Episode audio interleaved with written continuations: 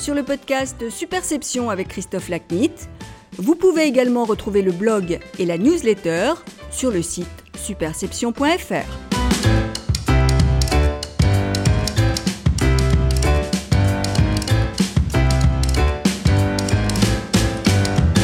Bonjour, je suis ravi de vous retrouver pour ce nouvel épisode du podcast Superception. Aujourd'hui, mon invité est Stéphane Fuchs, vice-président du groupe Avas. Stéphane est d'ailleurs le premier invité à participer deux fois au podcast Superception. Avec lui, nous évoquons son livre Pandémie médiatique, Comme de crise, crise de com, paru il y a quelques semaines aux éditions Plomb. Pandémie médiatique est consacrée au nouveau monde de gouvernance et de communication dont la crise du Covid-19 révèle l'émergence. J'ai voulu réinviter Stéphane à mon micro car j'ai trouvé son livre remarquable, aux deux sens du terme, pour au moins deux raisons. En premier lieu, il est assez pédagogique pour intéresser les béotiens de la communication et assez approfondi pour nourrir les spécialistes, ce qui constitue un équilibre toujours difficile à atteindre. En second lieu, il ne traite pas que de communication, mais aussi de politique, d'économie, de sociologie et d'histoire. Donc je vous recommande vivement ce livre, et pas parce que Stéphane est mon invité pour cet épisode du pod Superception. C'est même le contraire, c'est parce que j'ai beaucoup apprécié son ouvrage qu'il est de retour à mon micro. Au cours de notre conversation, Stéphane commente notamment ce que la pandémie du Covid-19 révèle sur la relation entre gouvernants et gouvernés, l'avènement de médias de l'émotion et d'une communication horizontale, la gestion de la crise par l'exécutif français, ses quatre erreurs de communication, les approches respectives d'Emmanuel Macron et d'Édouard Philippe à cet égard, la nécessité de faire évoluer le logiciel de communication des dirigeants, la capacité des marques à mener des politiques de communication cohérentes sur la durée, et les enjeux de la campagne de vaccination en cours.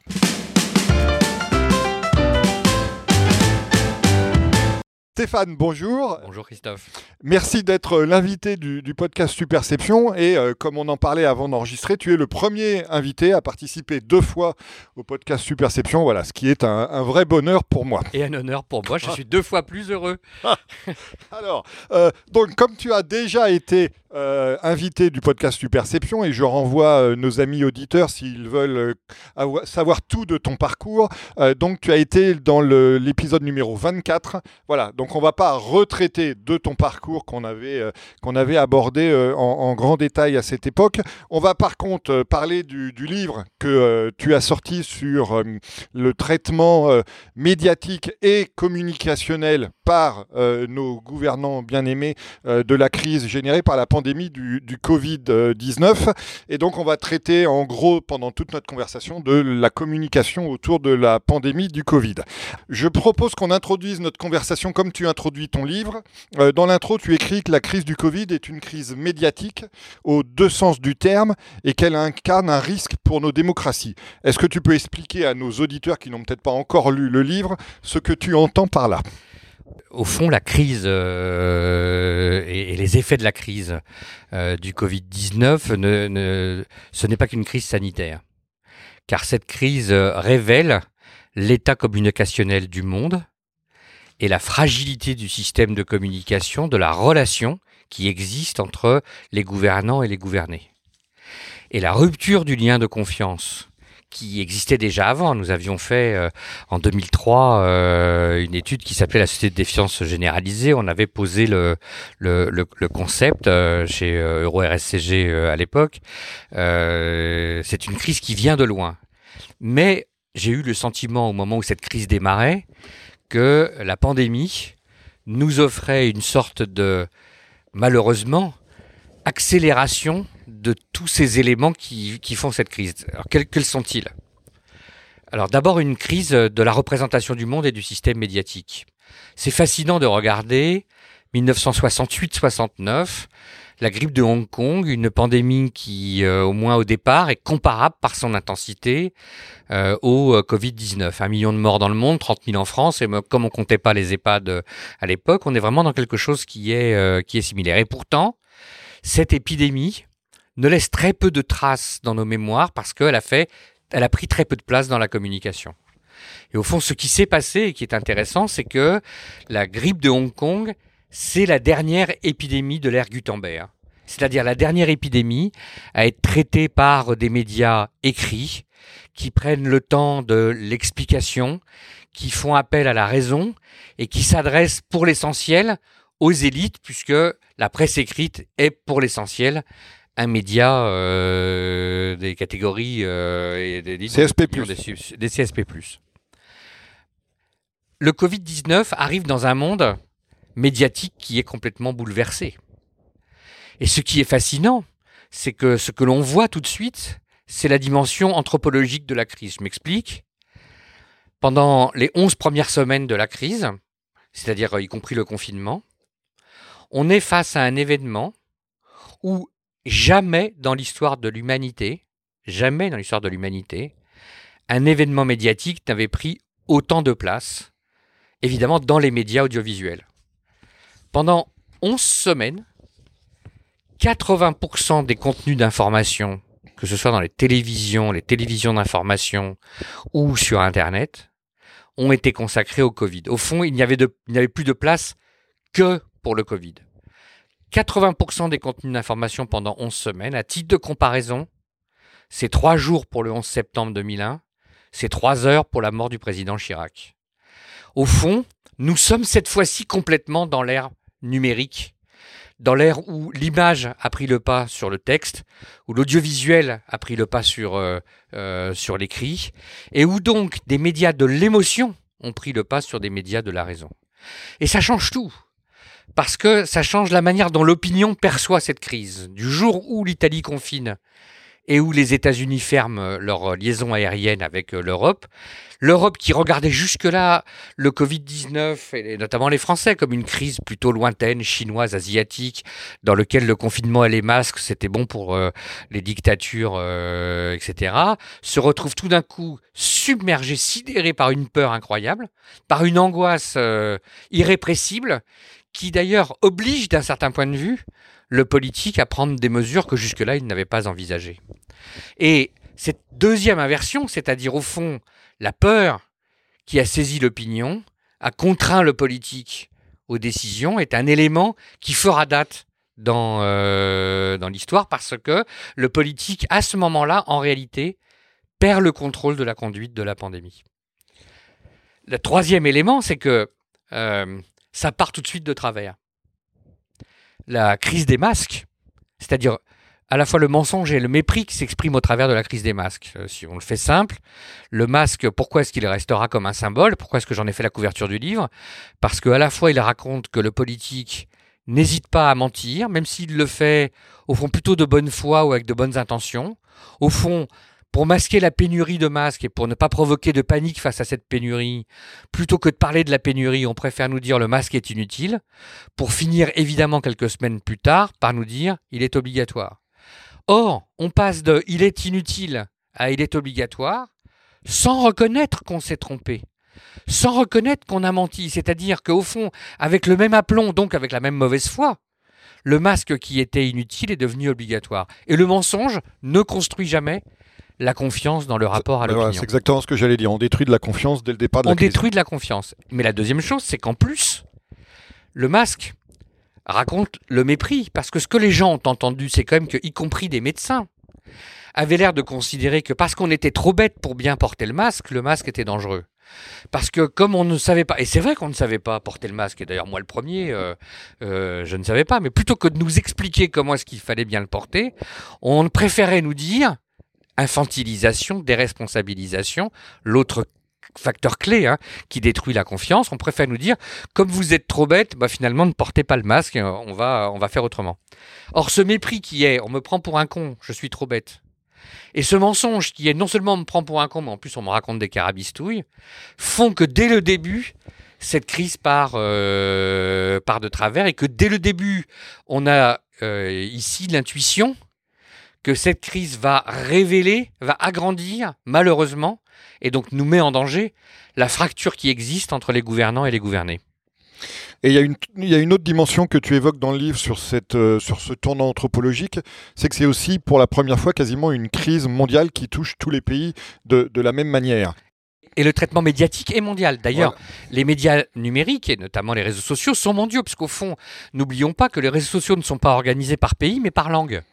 Quand je parle en français sur Twitter, je m'adresse à tous ceux qui sont capables de lire le français, qu'ils soient en France ou ailleurs. On a des followers qui sont, euh, qui sont partout et euh, on peut suivre euh, Trump, enfin plus maintenant, ou Biden sur, sur Twitter. Et donc il y a cette dimension qui est que pour la première fois, les médias se sont vraiment affranchis des, contraintes physiques et, territoriales pour n'être plus que dans les contraintes de la langue et de la compréhension de la langue. Et d'ailleurs, on a vu à un moment que le, le, professeur Raoult de Triste Mémoire allait chercher une part de sa légitimité aux États-Unis, y compris chez Trump. Oui, bien sûr. Et d'ailleurs, une part de l'information que nous-mêmes on récupérait, euh, nous les Français, euh, était immédiatement international parce que euh, les études qui sortaient étaient partagées et on avait bien vu que à une communication lente, à une communication qui ne disait pas la vérité, à une communication qui n'assumait pas la pédagogie,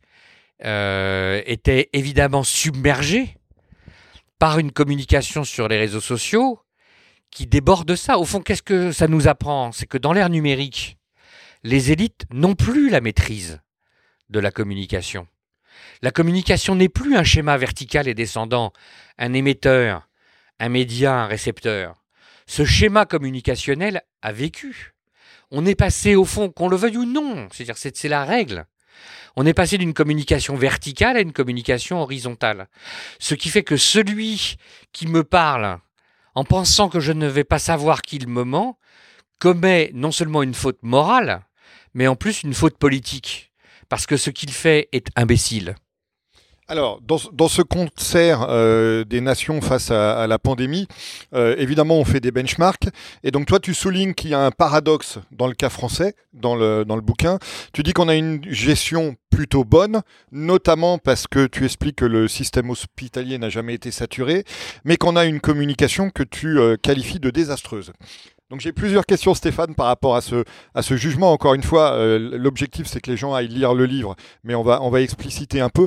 Donc premier point, pour les gens qui n'ont pas encore lu le livre, est-ce que tu peux bah, juste expliquer pourquoi tu qualifies la gestion de plutôt bonne et la com de désastreuse? Après, on, on approfondira. Euh, d'abord, je vais assumer de dire que c'est ce qui m'a intrigué et qui m'a intéressé en tant que communicant. Au fond, puisque le jugement des Français sur la gestion de la pandémie n'était pas corrélé à la qualité de cette pandémie. Et quand on fait le benchmark mondial, on le voit bien. C'est-à-dire que ce qui était frappant, c'est que très vite, on a vu que les Anglais, qui avaient une gestion encore plus désastreuse de la pandémie que les Français, avaient un bien meilleur jugement de l'opinion sur comment ils, la maîtrisaient euh, que, euh, que les Français. Ce qui est intéressant, c'est que, au fond, du point de vue des critères qui avaient été fixés au début, et notamment la submersion du système hospitalier, ce qui s'est passé en Italie, avec des gens qui sont morts sans avoir pu être intubés, sans avoir pu, au fond, euh, bénéficier de toutes les chances, etc. Ça ne s'est pas produit en France.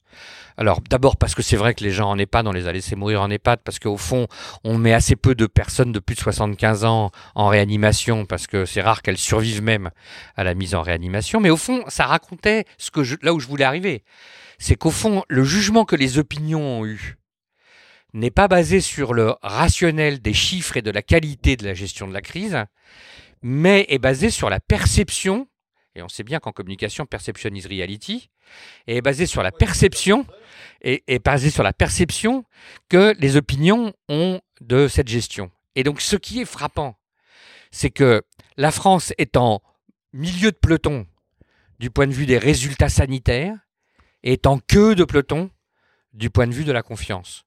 Or, cette queue de peloton, pour moi, ne s'explique pas à cause du Gaulois réfractaire. La queue de peloton est la conséquence d'une communication désastreuse, et la communication désastreuse est elle-même la conséquence, non pas de quelques erreurs tactiques euh, ou faites par des communicants pendant la crise, ils ont, je pense, fait ce qu'ils pouvaient. C'est la faillite systémique de la manière dont dans notre pays, les élites abordent leur rapport à l'opinion. Alors, donc dans le livre, tu parles, de, tu parles notamment de, verticalité, d'injonction contradictoire, de confiscation du savoir vis-à-vis du peuple, etc. Mais je vais te laisser euh, le, détailler par toi-même pour euh, expliquer, ou en tout cas donner un avant-goût, les, gens iront lire le livre, de ton constat de, désastre de communication. Quelles sont les, grandes raisons pour lesquelles tu arrives à cette conclusion? Alors, euh, D'abord, euh, comme on reconnaît jamais qu'on s'est trompé parce que euh, le pouvoir devrait être omniscient, euh, on se retrouve avec un système qui n'est pas lisible, c'est-à-dire le masque est interdit, donc il est obligatoire. Ensuite, comme notre système est en plus sous l'emprise d'une bureaucratie euh, infernale euh, qui a pris le pouvoir sur des politiques qui, par peur de leur responsabilité juridique, par incompétence ou par volonté d'ailleurs de laisser ceux dont ils pensaient qu'ils savaient, c'est-à-dire les médecins, gérer la crise, parce qu'il y a une part de bonne volonté dans tout ça, hein, il ne faut pas la nier, euh, on a un système bureaucratique qui, dans sa folie, s'emballe. Ce qui fait qu'on édicte de la norme et que cette norme est bien souvent incompréhensible. Le métro est autorisé, le télésiège est interdit. À expliquer. Hein. Je dirais même mieux, euh, le métro euh, est autorisé, la promenade sur la plage est, euh, est prohibée. À ce régime-là, évidemment, les Français ne comprennent pas qu'est-ce qui guide la décision. Euh, alors, on a connu des éléments absolument spectaculaires que tout le monde connaît. c'est pour ça que c'était intéressant pour le communicant. Hein. Les stations de ski sont ouvertes, mais les remontées mécaniques euh, sont fermées parce qu'on n'ose pas expliquer pourquoi. Euh, on veut en fait que les gens n'aillent pas au sport d'hiver, pas à cause du ski, mais à cause de l'après-ski. Et comme on n'ose pas dire pourquoi, alors on, fait un truc qui est incompréhensible pour qui est incompréhensible pour tout le monde. Et au fond, ce système incompréhensible par l'opinion suscite forcément, comme en plus il y a des mensonges qui ont été visibles, euh, la colère, euh, la moquerie, le désamour de l'opinion vis-à-vis de ceux qui nous gouvernent. Immanquablement. C'était inévitable. Le paradoxe, mais en fait ce n'en est pas un, c'est qu'en même temps les Français ont été formidablement civiques. Parce que le Gaulois réfractaire, euh, pardon, hein, les données Google nous montrent que la France a été, pendant la période du confinement, le deuxième pays au monde qui a le mieux appliqué les restrictions de circulation. Le deuxième pays au monde. Bien mieux que les Allemands, par exemple. Euh, et d'ailleurs, on voit en ce moment que les chiffres de Noël et du jour de l'an montrent que les Français ont euh, été civiques et que comme ils veulent que cette épidémie euh, s'arrête parce qu'ils n'en peuvent plus, ils entendent qu'il faut faire des efforts et qu'il faut faire attention et donc ils ont eu des comportements très civiques. Mais avoir un comportement civique, ne veut pas dire qu'on est d'accord sur tout et qu'on n'est pas lucide sur ce qui est fait, euh, ce qui nous est proposé d'imbécile et, euh, et, de contradictoire. Et alors du coup, euh, in fine, Stéphane, la, la, question que pose le paradoxe que tu présentes dans le bouquin, c'est est-ce qu'on peut avoir une mauvaise com et malgré tout avoir une bonne gestion de crise? Bah, à la fin, ça finit par peser sur la gestion de crise et c'est bah tout le problème qu'on a aujourd'hui d'ailleurs avec euh, la vaccination. On va y venir tout à l'heure, oui. Mais euh, la mauvaise com construit un rapport de défiance à l'opinion. Et quand tu es dans la réaction à ce rapport de défiance à l'opinion sur les étapes au fur et à mesure de la crise, c'est-à-dire qu'après avoir raté le masque, on n'a plutôt pas réussi les tests, et après avoir plutôt pas réussi les tests, on vit l'apothéose sur euh, la vitesse de la campagne de, euh, de vaccination. Pourquoi? Parce que au fond, c'est plusieurs éléments clés du logiciel de communication qui sont défaillants. Le premier, c'est un rapport même à la com. Euh, pour dire un premier, un rapport à l'opinion. Au fond, nous sommes dans un système méritocratique dans lequel les élites sont sachantes. Et une élite sachante, ontologiquement, on va dire par nature, ça considère qu'elle est sachante et donc que le peuple ne l'est pas. Au fond, ce qui fait la différence entre le gouvernant et le gouverné, c'est qu'il y a celui qui sait et qu'il y a celui qui ne sait pas. Mais à l'ère numérique, tout le monde sait, pour le meilleur et pour le pire, hein, soyons lucides, hein, je ne dis pas que tout ça est réjouissant, parce que tout le monde sait, y compris les fake news circulent à la vitesse où circulent, où circulent les nouvelles réelles, et donc euh, c'est évidemment une difficulté. Mais on s'aperçoit que les fake news euh, pénètrent aussi les élites et le corps gouvernant et qu'on a parfois entendu, et même on a même parfois vu, euh, un président du Sénat dire des conneries. Euh, par rapport à sa grand-mère, à sa mère. Par rapport à sa mère, il n'y a pas si, il, n'y a pas si longtemps. Donc le, le, le point, c'est que, un, ça raconte un rapport à l'opinion qui est un rapport de défiance. Au fond, comme je pense que l'opinion n'est pas capable de comprendre, euh, je, du coup, je ne me sens pas de lui expliquer, de faire la pédagogie, etc. C'est le, premier point. Deux, euh, le système vertical qui prévalait, au fond, euh, j'ordonne, vous suivez, ne fonctionne évidemment pas dans un monde qui est j'explique, vous comprenez. Et donc le, le passage de l'un à l'autre, il y a eu un chaînon manquant. Trois, ils ont un rapport à la communication qui est déficient. Au fond, nos élites considèrent que la communication, c'est quand même euh, la dernière roue du carrosse. Euh, c'est vulgaire, car au fond, il y a une matière noble qui est le contenu, la loi, euh, la décision, le règlement, et puis il y a une matière impure qui est la com, comme si d'ailleurs la com procédait d'une sorte de magie noire qui consisterait à truquer la réalité. et leur défiance de la com fait que si on, si on dit les choses simplement, à l'exception de quelques professionnels et parfois de grands talents qui sont dans l'appareil d'État, l'organisation communicationnelle de l'État est une organisation d'amateurs. Ils, ils s'en sont vantés à une époque. Oui, oui, bien sûr. Ils s'en sont même vantés. Ce que j'allais dire, c'est que je n'invente rien puisqu'ils s'en sont vantés. Euh, ils n'ont ni les compétences ni les moyens.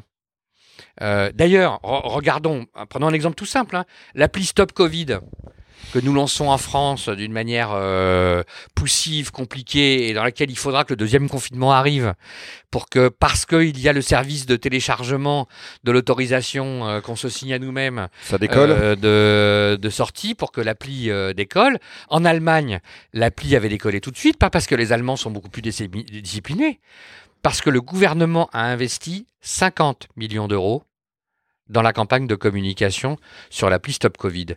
Et qu'à un moment donné, quand vous ne voulez pas voir, parce que vous le refusez, que la communication est une utilité. Et pourquoi est-ce qu'ils la refusent C'est ça qui est intéressant quand on les interroge. Au fond, ils n'aiment pas la communication parce qu'ils ne la maîtrisent pas. Nos élites ont été formées dans un système qui est le système où l'écrit prédomine, où la dissertation est reine. Et c'est dans la dissertation qu'on passe les concours et les examens. Sauf que la dissertation à l'ère des réseaux sociaux et de Twitter, excusez-moi, mais ça nous fait une belle jambe. Et donc en réalité, ce qu'ils ont appris à l'école les rend inaptes aux enjeux de la communication d'aujourd'hui. Ils n'ont pas d'empathie, ils ne veulent pas laisser passer les émotions, ils croient qu'ils communiquent par la raison et donc il leur faut beaucoup de temps et un raisonnement avec thèse, antithèse, synthèse, là où on est dans un monde d'émotions dans lequel il faut aller vite et être, euh, et être impactant. Ils ne veulent pas s'organiser, ils ne veulent pas céder à d'autres, ils ne veulent pas perdre le contrôle de la communication et en réalité, en ne faisant pas de communication pour ne pas en perdre le contrôle, ils perdent complètement le contrôle et ils sont dominés par les médias et par l'opinion. Quatrième erreur, au fond, en marketing, ils sont l'équivalent des stagiaires de première année que l'on voit arriver euh, à l'agence et qui pensent que la vérité est dans les sondages, que l'avenir se lit dans les sondages. Pourtant, Alfred Sauvy, qui était prof à Sciences Po, donc ils auraient dû normalement. Alfred Sauvy rappelle que le sondage est un outil qui permet de lire le passé, mais non pas le futur. C'est un outil de compréhension de ce qui s'est passé. Pour une raison simple d'ailleurs. Quand vous demandez à quelqu'un de vous répondre à une question qui n'a pas été posée, c'est très compliqué d'y répondre. Et donc lire l'avenir dans un sondage qui interroge le passé, ça fonctionne d'une manière qui est forcément très compliquée. En marketing, on le sait, la loi des reins, c'est que c'est l'offre qui construit la demande. Or, nos politiques passent leur temps à courir après la demande et à faire que l'offre essaie de que la demande. Et ce qui se passe sur les vaccins, on va faire le détour par les vaccins maintenant, si tu veux bien, c'est exactement ça.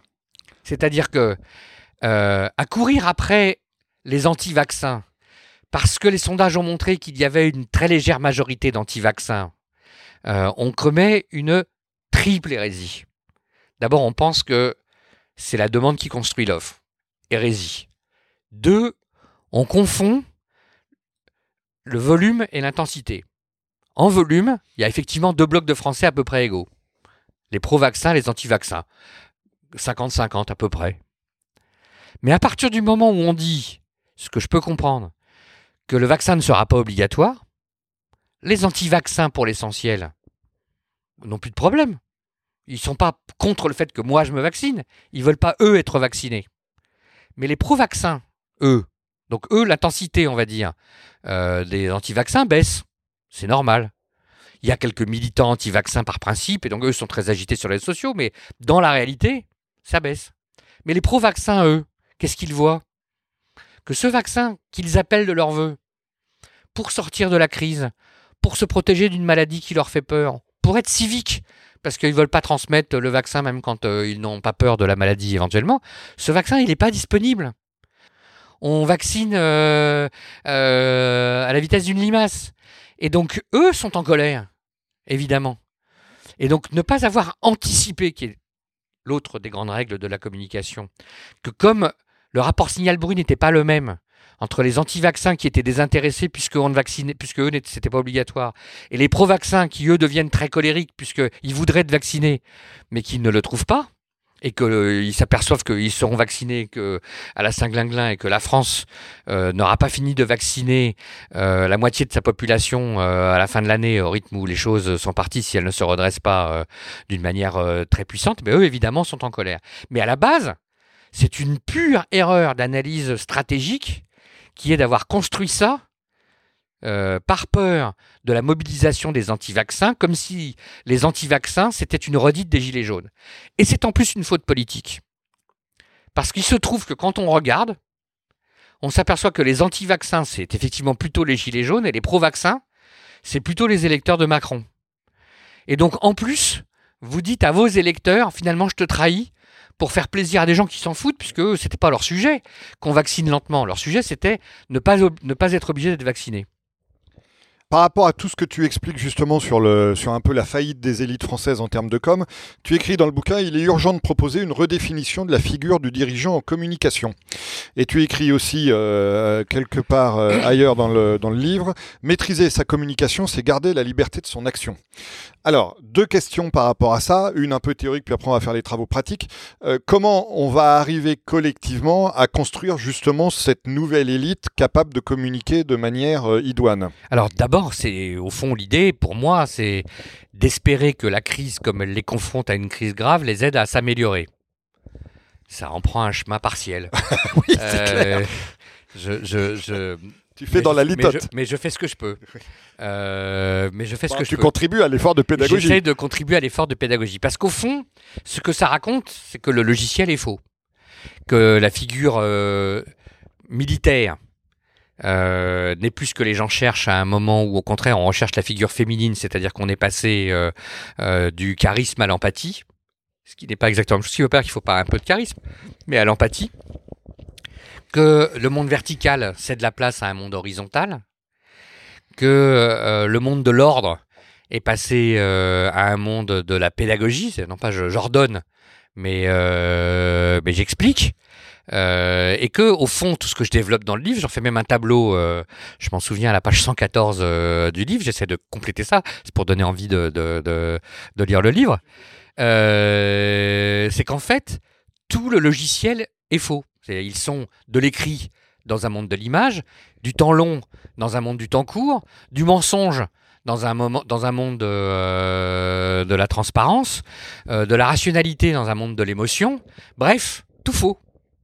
Et donc, il y a un enjeu qui est que si ils ne changent pas vite leur logiciel pour se dire que la communication est consubstantielle de l'art de gouverner, et qu'effectivement, la communication, comme c'est la promotion de l'offre, c'est les aider à maîtriser justement leur destin. Et qu'au fond, l'opinion est intelligente. Quand elle regarde un gouvernement se noyer dans sa communication, et l'opinion d'ailleurs se dit finalement quand même la communication c'est normalement pas le truc le plus compliqué quoi. Et quand elle les voit se noyer dans la communication, ça te rassure pas sur leur capacité à résoudre des enjeux bien plus complexes. Euh, et donc euh, l'opinion, au fond, observe le politique comme le laborantin observe le rat en laboratoire. Et la communication, c'est un peu les petites machines que le rat est censé faire tourner. Si tu ne réponds pas bien à ces épreuves primaires, l'opinion qui, elle, est très capable de juger ta capacité ou ta qualité de communication, elle, euh, elle sursaute et tu la déstabilises, puis à la fin elle s'éloigne de toi, puis à la fin elle te rejette. C'est aussi parce qu'ils ont un rapport au temps qui est euh, faux. Euh, au fond, ils ne vivent que dans le temps immédiat. Là où l'opinion a de la mémoire, les, réseaux sociaux aussi d'ailleurs. On vit dans un monde instantané mais avec une mémoire infinie. Et cette contradiction du monde de la communication, un monde instantané, mais mémoire qui remonte très loin, ils ne la maîtrisent pas. Qu'est-ce que ça conduit? À ce que chaque séquence, il la construise comme une séquence neuve, mais non pas en rapport avec la séquence précédente. Et donc il n'y a pas de récit, il n'y a que des soubresauts. Le lundi, euh, je fais la guerre au Covid. Et d'ailleurs, euh, je suis deux jours plus tard euh, à Mulhouse devant l'hôpital, euh, devant l'hôpital militaire, dans une posture martiale, etc. Mais le jeudi, je m'adresse au monde de la culture et en mode décontrasté. Sans veste, sans rien, bah, bah, voilà. Et donc on le voit. Une fois je suis au pupitre, une fois je suis assis au fond d'un fauteuil, une fois je suis martial, une fois je et à la fin le public est perdu parce qu'au fond il ne retrouve pas une marque, quelle qu'elle soit, s'exprime dans la durée avec des éléments de cohérence. Là où dans la communication d'entreprise, nous passons notre temps à essayer de donner de la cohérence et pas juste de la créativité, pour que au fond la marque euh, développe ses valeurs dans le temps, dans la durée, dans un rapport de confiance qui n'existe pas sans le temps. Le politique passant son temps à faire ce que j'appelle moi un effet d'essuie-glace. Un jour c'est blanc, le lendemain c'est noir, un jour je suis debout, le lendemain je suis allongé, un jour c'est euh, je crie, le lendemain je pleure, eh bien forcément l'opinion est désorientée pour passer aux travaux pratiques de ce que tu expliques, euh, tu analyses dans le, dans le livre euh, la com de Macron, dont, tu viens de, parler quelque peu, la com aussi d'Édouard Philippe, alors moins celle de Castex pour des raisons euh, calendaires de, sortie du livre. Donc voilà, est-ce que tu peux faire un, résumé du contraste entre les deux coms de, de Macron et d'Édouard Philippe? Peut-être dire un mot de, de Castex, mais le pauvre a été nommé pour ne pas exister, donc c'est compliqué pour lui d'exister. mais voilà, parce que le, le, constat que tu dresses, et notamment le la distinction que tu opères entre, entre Macron et Édouard Philippe dans le, dans le bouquin est assez saisissante. En fait, euh, ce qui m'a frappé, c'est que sur le fond, à deux reprises, euh, c'est Macron qui a eu raison et pas Édouard Philippe. L'intuition de Macron qu'il fallait reporter le premier tour des élections municipales était juste, et c'est Édouard Philippe, alors qui n'est pas tout seul, hein, mais qui notamment s'y oppose. Puis au déconfinement, parce que les gens ne s'en souviennent probablement pas, euh, puisque heureusement d'ailleurs euh, l'événement a fait peu de bruit, mais parce que le Conseil constitutionnel n'a pas signé le décret sur le déconfinement et donc les 100 km. Les, 100, les contrôles sur les 100 km n'auraient pas de valeur juridique. Et au nom de cette absence de valeur juridique, Édouard Philippe plaide jusque très tard le fait qu'on reporte d'une journée le déconfinement, qu'on ne déconfine pas le lundi, mais le mardi, et vous imaginez la scène qui aurait été pour le coup une forme d'apocalypse absolue de la communication du gouvernement. Française, français, euh, nous ne pourrons pas euh, vous déconfiner demain parce que nous n'avons pas eu le temps de signer les papiers. On ne pourra pas vous contrôler. Et donc, et, et parce qu'il n'y aurait pas de valeur juridique, c'était alors qu'il suffisait de pas contrôler le lundi et de déconfiner. Enfin bref, faire confiance aux gens. Euh, ce qui est frappant, c'est qu'en même temps, celui qui sort avec une bonne image, c'est Édouard Philippe et pas Emmanuel Macron. Parce qu'Édouard Philippe a eu euh, une posture dont il est incroyable de considérer qu'elle a été incroyable, mais admettons-le. C'est qu'il est le seul à dire je ne sais pas quand il ne sait pas. Vous imaginez quand même la modernité du, du truc? C'est qu'on se pâme, où en est la France, hein, on se pâme parce que enfin un politique, quand il ne sait pas, au lieu d'inventer, dit je ne sais pas et que tout d'un coup, le fait de reconnaître que je ne sais pas quand je ne sais pas, fait que quand tu sais, alors c'est peut-être que tu sais vraiment. Et donc il a construit un rapport de confiance inusité. Et puis, euh, au fond, il a été loyal, travailleur, besogneux, plutôt sérieux, et que quand il est intervenu euh, dans euh, la, gestion de la crise, c'était plutôt, semblait-il, pour y apporter euh, une volonté d'explication, de pédagogie, car au fond, il n'était pas dans la même attitude de mépris vis-à-vis -vis de l'opinion, et il a pris le temps de faire, euh, de faire ces éléments-là. Et on voit bien que ce qui est intéressant, c'est que la com a pris le pas sur le fond. C'est que celui qui avait les bonnes intuitions, mais la mauvaise com, sort de cet épisode beaucoup plus affaibli que celui qui avait les mauvaises intuitions mais la bonne com. D'où ma question tout à l'heure sur est-ce qu'on peut avoir une bonne gestion de crise avec une mauvaise com. On est, on est, on est exactement dans ce, dans ce, dans ce nouveau paradoxe. Mmh. Absolument. Alors, il y a euh, une dirigeante euh, dans le monde qui fait l'admiration de, beaucoup de communicants et que tu évoques rapidement dans le, dans le livre, qui est Jacinda Ardern, la première ministre euh, néo-zélandaise, qui s'était déjà illustrée fortement au moment des attentats de, Christchurch il y, a, il y a quelque temps et qui s'est de nouveau illustrée dans toutes les dimensions que tu disais, et notamment la, compréhension qu'elle a de l'image euh, par rapport à, nos, dirigeants euh, formés aux dissertations, comme tu l'expliquais tout à l'heure. Donc quel est, le, voilà, quel est le benchmark que tu opères entre ce qu'elle fait elle et ce que font nos, nos, dirigeants euh, nationaux? Ah bah, Elle est le monde nouveau quand ils sont le monde ancien. C'est-à-dire que au fond, elle a compris que d'abord, l'action est le meilleur des registres de la com et que euh, si j'osais le résumer dans une formule, je dirais que aux mots qui font du bruit, il vaut mieux préférer les actions qui font du bien. Et que elle, elle se situe complètement dans cette attitude. Euh, elle est action avant d'être parole. La deuxième, c'est que euh, elle assume un mode de leadership très féminin, très empathique, très émotionnel, très moderne dans la gestion de l'image, très se mettant euh, non pas en avant mais euh, en, risque, en, face, j'allais dire, en situation euh, et en position de, très dans la vérité, très dans la limite de je ne peux pas tout, mais au moins ce que je fais, j'essaye de le faire bien, très dans l'engagement parce qu'au fond, il y a une dimension euh, de valeur, euh, d'émotion euh, dans, dans ce qu'elle fait. et donc, quand on regarde, il faut jamais dire c'est parfait, puis peut-être qu'elle nous réservera de mauvaises surprises, mais en tout cas, elle vient d'être élue et brillamment. on voit quand même que les opinions, et pas seulement en France, partout, sont sensibles à ces formes de leadership moderne. Et d'ailleurs, au-delà de la politique, je pointe du doigt dans le livre le fait que même dans nos pays, on a vu émerger des formes de leadership beaucoup plus modernes, mais dans les entreprises. Car les entreprises, elles, ont appris parfois à leur dépens que le mensonge avait un coût. Parce qu'en fait, elles ont été, plutôt que de se plaindre d'ailleurs des poursuites judiciaires, on ferait mieux de voir qu'en réalité, la judiciarisation de la vie économique a aidé les entreprises à se transformer. Parfois douloureusement, mais ça les a aidés.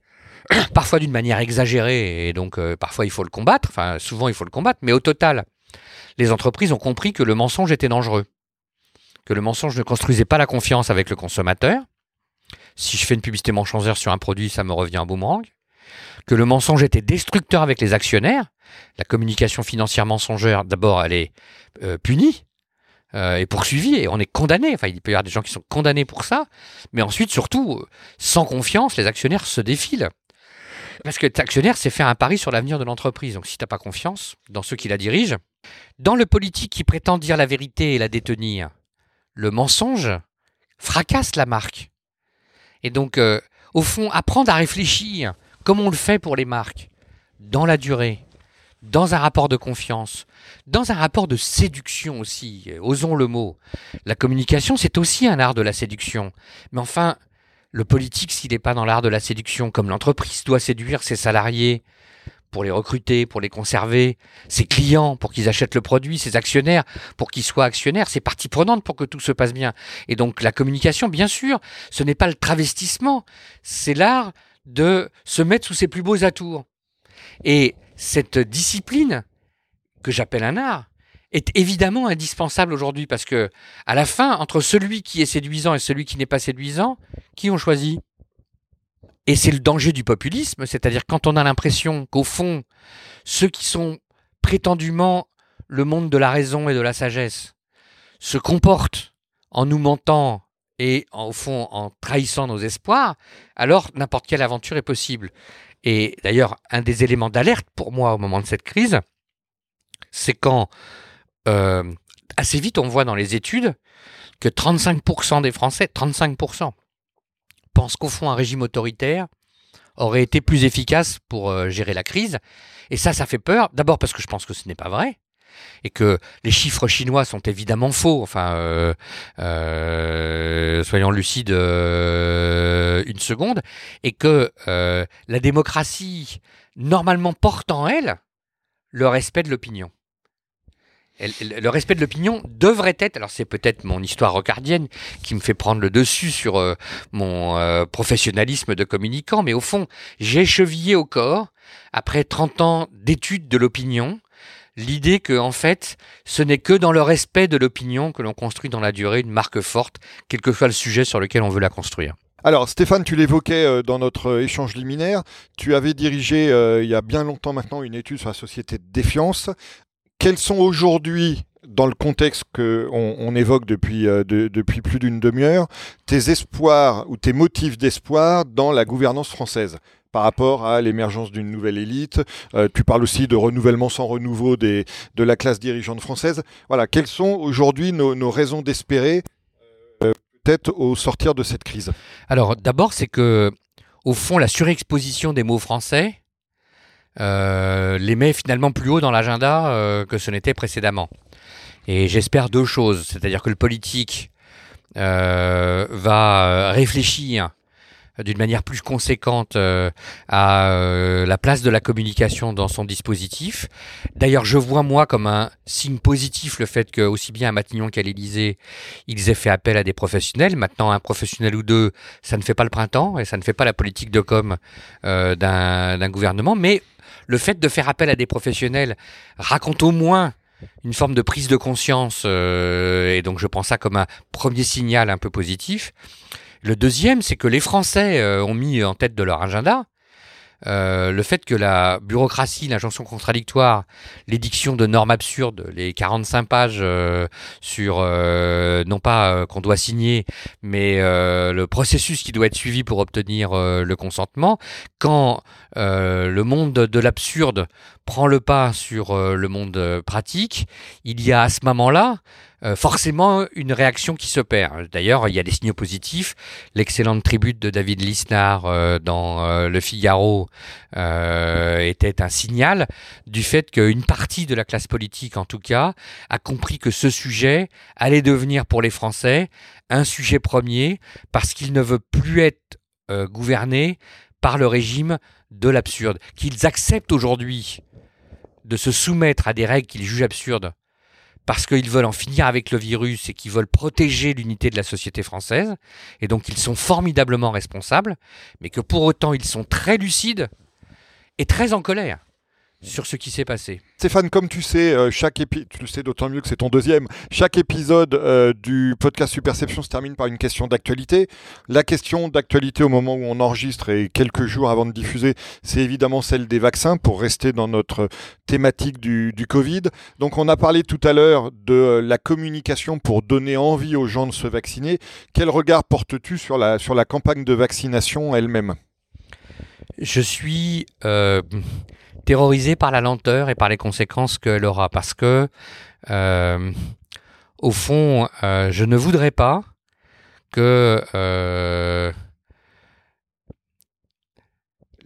le retard pris par les Français dans cette sorte, j'ai bien aimé l'expression de concours de l'Eurovision, de la vaccination et du tableau du nombre de vaccinés, fasse qu'on se retrouve au printemps, mais surtout à l'automne prochain, avec en France, on n'a pas encore atteint l'immunité collective, parce que vous faites le calcul, mais si on vaccine un million de personnes par mois, euh, on en sera euh, malheureusement très loin, et qu'en fait il faut atteindre le 1 million par semaine, parce que si on fait un calcul tout simple, je ne suis pas médecin, mais je, sais manier ma règle à calcul, il faut 60% euh, des Français pour atteindre l'immunité collective, c'est-à-dire 35 millions de personnes vaccinées. L'immunité dure entre 8 mois et 1 an. Donc on va devoir vacciner 35 millions de personnes par an.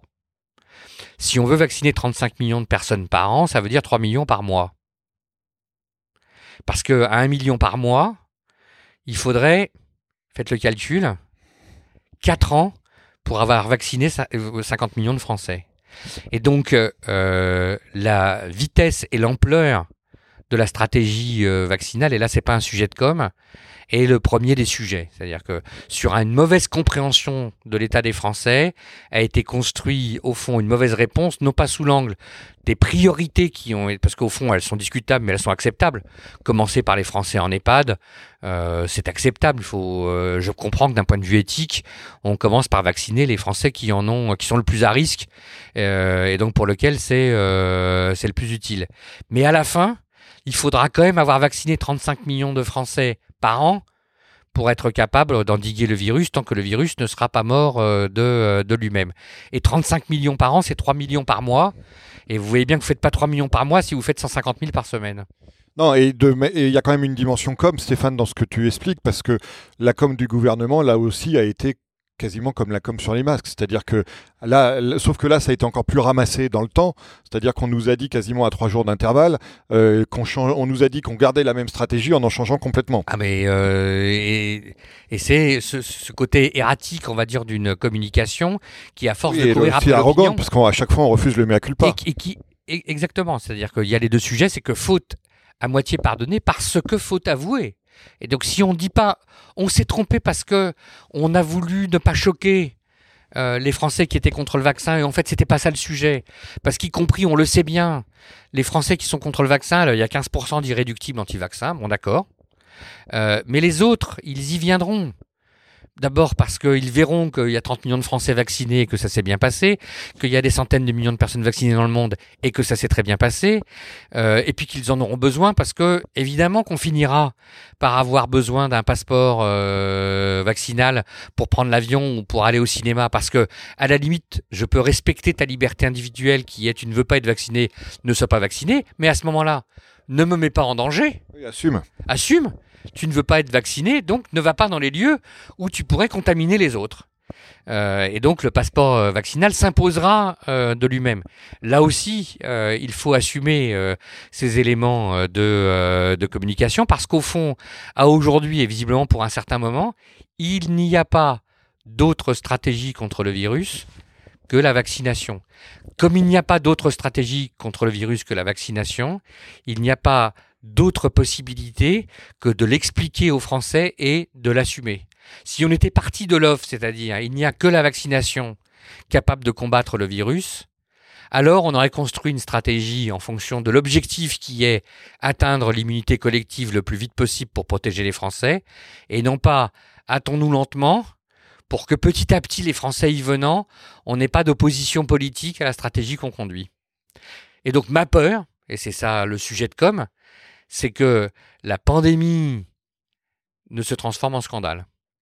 Ah bah écoute, c'est sur cette euh, alerte euh, que euh, nous allons achever cette deuxième participation qui j'espère ne sera pas seconde. Je suis sûr qu'on trouvera d'autres sujets dans l'avenir. Stéphane, donc ta deuxième participation au podcast Superception pour laquelle je te remercie. Merci. Merci d'avoir suivi cet épisode du podcast Superception. Vous pouvez également retrouver le blog et la newsletter sur le site superception.fr.